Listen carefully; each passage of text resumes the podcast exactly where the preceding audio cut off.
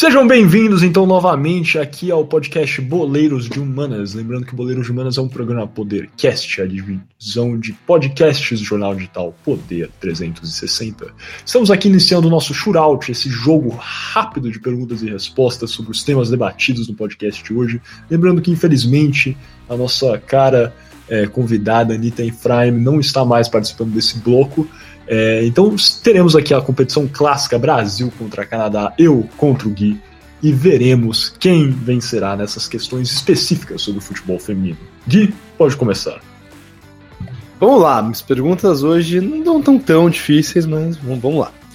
Em 1991 foi disputada a primeira Copa do Mundo de futebol feminino. Qual foi o país sede do primeiro Mundial Feminino? E qual foi a seleção campeã? Seleção campeã. Seleção não existe. Desculpe. Vamos lá. Alternativa A. De, é, o Mundial foi disputado na China e os Estados Unidos foi campeão. Alternativa B.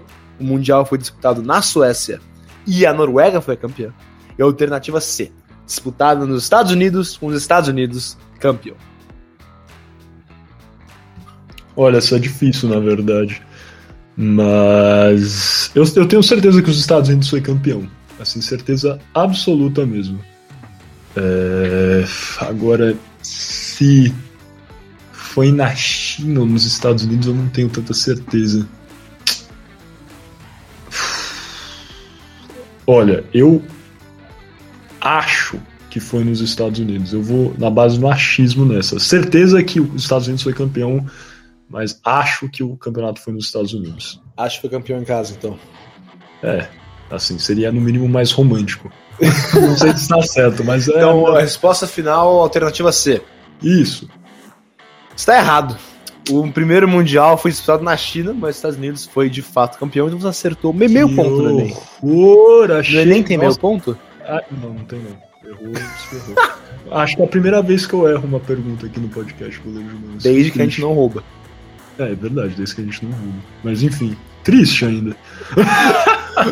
Muito bem, a Anitta ia saber essa. Ela, ela parecia uma PVC do futebol é, feminino. Acho PVC de tudo, né? Mas enfim. Vamos passando para, passando para a segunda pergunta, então, que é minha também. É, qual. Isso é mais fácil, Miguel. Essa dá pra acertar. Qual clube é o maior vencedor da Copa Libertadores Feminina? Seria a Ferroviária, o São José ou o Colo-Colo? Olha, Vamos por partes. Colo-Colo eu acho que tem um só. Perdeu em 2016, se eu não me engano, para Ferrinha na final. Não, para Ferrinha não. Para o São José. Então Colo-Colo tem um. A Ferroviária ganhou o segundo agora, né, o segundo título. E eu acho que o São José, se eu não me engano, tem três. Ganhou no início e depois em 2016 foi tricampeão. Então, São José com três títulos. Resposta final. São José, resposta final? Resposta final. Está certo, São José foi de fato tricampeão da Copa Libertadores Feminina e é o importante maior campeão da competição. Viram, é, é, ó, eu, eu, tive um deslize aí nessa primeira pergunta, mas tá vendo que eu ainda sei fazer as coisas. Depois vê aí, cara, ouvinte, se o Colo-Colo não tem um e se a Ferroviária não tem dois. É isso, tô sabido. tô muito sabido. Beleza, então agora que já tá 1x0, vamos ver se o Gui empata ou se eu vou vencer novamente, como é de costume aqui no podcast Poderes Humanos. Pergunta número 3.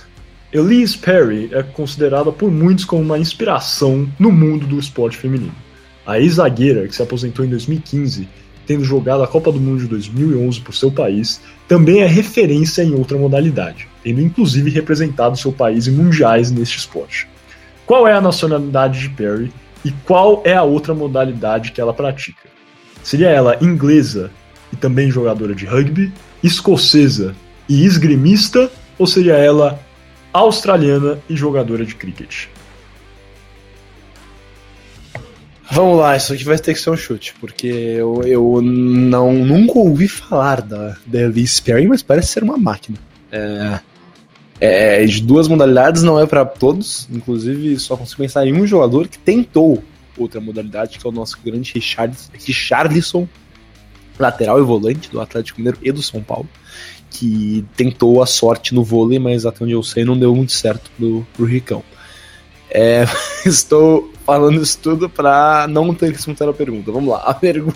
em relação à pergunta. É... Eu conheço essa tática, eu já tive essa tática. Ele fala muito assim, cara ouvinte, porque ele quer elongar o tempo que ele está pesquisando no Google. É isso, justamente isso. Não é verdade. Inclusive, vocês teriam ouvido o, o, o, o digitar. Tec, tec, tec, tec. Ninguém ouviu o digitar. Então não, não, não, é. é, não é isso. Como é, se não existisse um celular na sua mesa, né, ao lado. Mas tudo bem, Resposta vou... final. A resposta é C. Ela é australiana e, e Nossa, mas, mas colou de acordo. Não tá colei. certa a resposta. Justamente a Liz Perry. Eu, não, é... cara, eu, eu, achei que você esconder na C, por isso. Ah, tá, tá bom.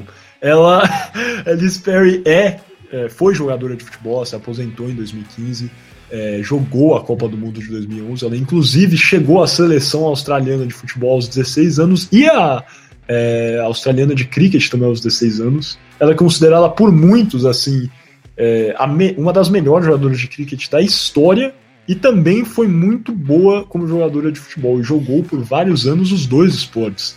É, ela continua sendo assim um ícone esporte feminino, não só na Austrália, mas no mundo. Né? Ela também escreve diversos livros, ela é uma autora publicada. Então, assim, acho que é, é imesurável realmente o tamanho da Elise Perry.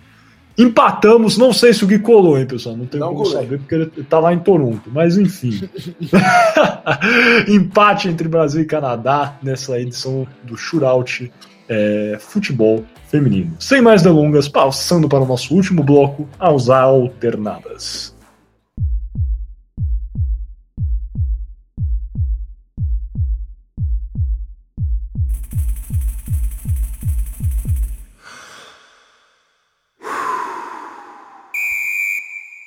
Bem-vindos então ao último bloco aqui do podcast Boleiros de Humanas. Lembrando que Boleiros de Humanas é um programa Podercast, a divisão de podcasts, jornal digital Poder 360. Iniciando aqui as nossas alternadas desse bloco, último debate né, sobre o tema debatido hoje. É, e a minha pergunta para você, Gui, é simples. Qual é o maior desafio do futebol feminino no Brasil no momento? E de qual parte deve partir o intuito inicial para alavancar o esporte? Pois é, Miguel, pergunta interessante, uh, como sempre, né? E, e para mim é o seguinte, eu, eu acho que o maior desafio do futebol feminino, primeiro, é investimento. E, e, infelizmente, esse investimento depende da segunda questão, que é interesse. É, então, eu acho que na verdade nem, nem é um é muito mais importante que o outro, porque eu, eu acho que é uma espécie de um círculo. O interesse gera é, investimento e vice-versa. Mas bem, é, não, vice-versa não. Eu, eu acho que investimento não necessariamente leva interesse. Então vamos. É, o primeiro. Vou mudar minha resposta, na verdade. O primeiro problema principal é o investimento. É, é, o, é o interesse seguido pelo investimento. Porque se é, a população brasileira tivesse o interesse, achasse muito divertido olhar e assistir e se informar sobre futebol, futebol feminino do mesmo modo que uh, é apaixonada pelo futebol masculino, é, teria mais interesse de empresas e de, é, de empresas patrocinarem clubes, federações e competições de futebol feminino. O que não acontece em muitos casos por uma falta de interesse, uma falta de uma desatenção com a modalidade. Que se tivesse essa atenção, poderia ser é, mais, teria mais investimento. E esse maior investimento levaria aí a, a bem, obviamente, a, a, ter atletas mais bem pagas, a ter é, reduzir essa, essa disparidade é, de salários, que, de premiações que clubes é, recebem, e, e, também ia, é, por óbvio, produzir jogadoras melhores, porque teriam centros de treinamento melhores, teriam é, condições de trabalho melhores, e o Brasil poderia ir dizer uma que já é, mesmo com descaso, já é uma, uma uma certa potência no futebol é, feminino, agora menos que está ficando atrás dos Estados Unidos, né, da Inglaterra, dos próprios dos Países Baixos, mas o Brasil tem o potencial, tem o, o, o digamos, a a força humana, tem a força humana, tem, não sei se faz sentido, mas tem as pessoas. O Brasil não carece de grandes jogadoras de futebol. O problema é que elas talvez não cheguem ao seu nível, ao, não atinjam o seu potencial e ao nível que, que elas podem atingir, porque não tem as mesmas oportunidades que, e, a, que existem no futebol masculino. Então é isso. Eu acho que o maior desafio do futebol feminino no momento é a falta de interesse. Porque com interesse teríamos investimento e o futebol feminino no Brasil seria muito mais importante e muito melhor é, em geral. E de qual parte deve partir o intuito para alavancar o esporte, eu acho que ela tem que sair é, da população brasileira. Tem muitas campanhas para as pessoas é, darem mais atenção ao futebol feminino, principalmente depois, durante depois da Copa de 2019. Agora acho uma caída. É, só que se a população se interessar pelo esporte, ele será alavancado. Mas eu acho muito difícil, Miguel. Porque um outro exemplo que eu gosto de sempre dar é o vôlei. O Brasil é muito bom no vôlei, tanto feminino quanto masculino. Só que por a falta de atenção, é, o vôlei não é tão falado, não tem tanta audiência é, quanto o futebol. É, é, então, é, é isso que eu quero dizer. É, bem difícil, só que tem que partir da população brasileira em geral. Olha, você sabe que eu sou grande, grande, grande defensor de iniciativa popular, mas nessa situação eu vou ter que discordar de você, Gui. Eu acho que é, né, nessa parte. Primeiro, vamos, vamos começar do começo, né? Igual esse ditado popular no Brasil fala. Eu acho que o, o, principal desafio não é necessariamente a falta de interesse, eu acho que é com certeza a falta de, de investimento. E, e investimento, eu quero dizer, não necessariamente de empresas e de clubes, né? É, você coloca aí como é que é o, o patrocínio de, de equipes femininas no Brasil, por diversas vezes é um valor infinitamente superior, aliás, sempre, né? Na verdade, eu não sei um patrocínio no futebol feminino que é igual, nem, nem há de se falar de maior do que o futebol masculino. É, mas o, o, eu estou falando de investimento, na verdade, na questão da confederação, da CBF. Eu acho que a CBF está dando passos importantes aqui, né? Falamos tantas vezes da mudança na, na dirigência, é, na contratação da Pia, que é bastante positiva agora, né, nessa decisão de pagar as mesas diárias, e está caminhando. Eu, eu, preciso fazer essa ressalva, acho que os, está melhorando. Mas a CBF, por anos, né, não levou com a mesma seriedade o futebol feminino e o futebol masculino, e ainda não leva, essa é a verdade. O investimento no futebol feminino é bem pior, e eu acho que cabe à CBF, é, que organiza os campeonatos, essa é, é ela que tem a chance, ela que tem a chance de melhorar é, o futebol feminino no Brasil.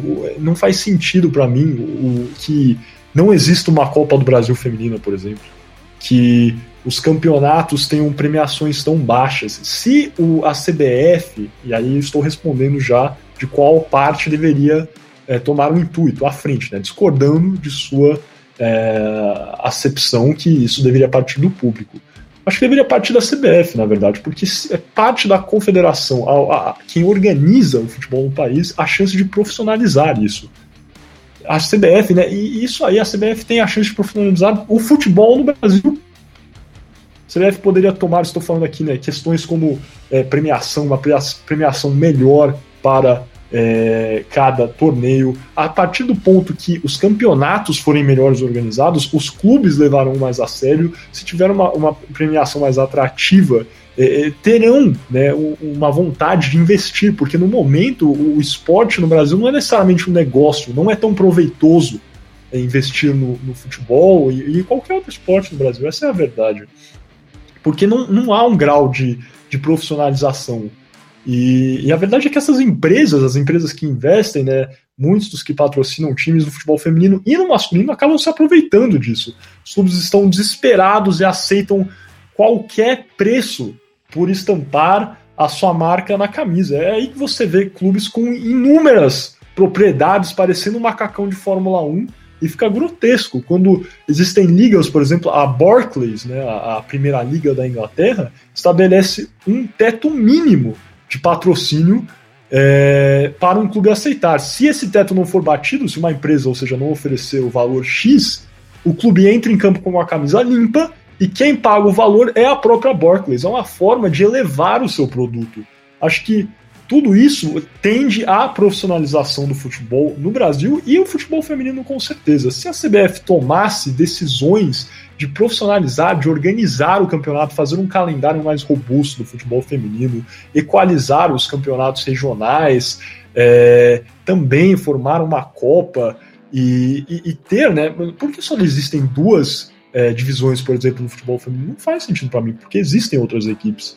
E, e, seria a possibilidade da CBF tomar a frente nisso. Os, os, clubes daí levariam mais a sério, e daí os patrocinadores também, porque seria a oportunidade de você ganhar. A, a verdade é que no final existe, né, obviamente, uma sensação quimérica de ah, o futebol, eu não estou nem falando do futebol feminino aqui, o futebol, o esporte traz o povo brasileiro é, junto, é algo é, cultural, e tudo isso é verdade também, mas se não for atrativo o produto para o investidor, é difícil que ele queira colocar dinheiro nisso, se, se não for um negócio que vai ser atrativo para ele no futuro de forma robusta. Então acho que, que passa pela CBF, principalmente, a profissionalização do futebol feminino ainda mais no Brasil. Acho que passos importantes já foram dados. Agora vamos ver como é que finaliza os próximos capítulos dessa história. Algo a finalizar, alguma coisa adicional ou não? Não, não, o episódio de hoje já está enorme, vamos encerrar. é isso. É, ficou enorme, mas acho que a gente tocou em vários pontos importantes. Novamente agradecer aqui a presença da Anitta Efraim, que foi importantíssima para a condução desse episódio. Espero que você, cara ouvinte, tenha gostado do conteúdo produzido. De fato, ficou um pouquinho maior do que costumamos publicar aqui no podcast Pelos Humanos, mas acho que ficou bastante atrativo, então vai ficar legal para vocês escutarem, aprenderem e ouvirem uh, as, as nossas opiniões e também da nossa especialista, a Anitta. Agradeço vocês é, pela audiência. Espero que tenham gostado do conteúdo produzido e convido vocês a no mínimo, ouvirem, então, por fim, aí, né, a guinada do Gui. Tomem mais interesse pelo futebol feminino, pesquisem, vamos conhecer um pouco da história, antes de criticar, igual a Anitta falou, é, o nível técnico da modalidade, entendam né, qual é a história do futebol feminino no Brasil e no mundo, e dessa forma, com certeza, o futebol feminino só irá crescer. Muito obrigado pela sua audiência, novamente, é, compartilhem, comentem, se tiverem alguma crítica, algo a adicionar, por favor, estamos sempre abertos. E até a próxima.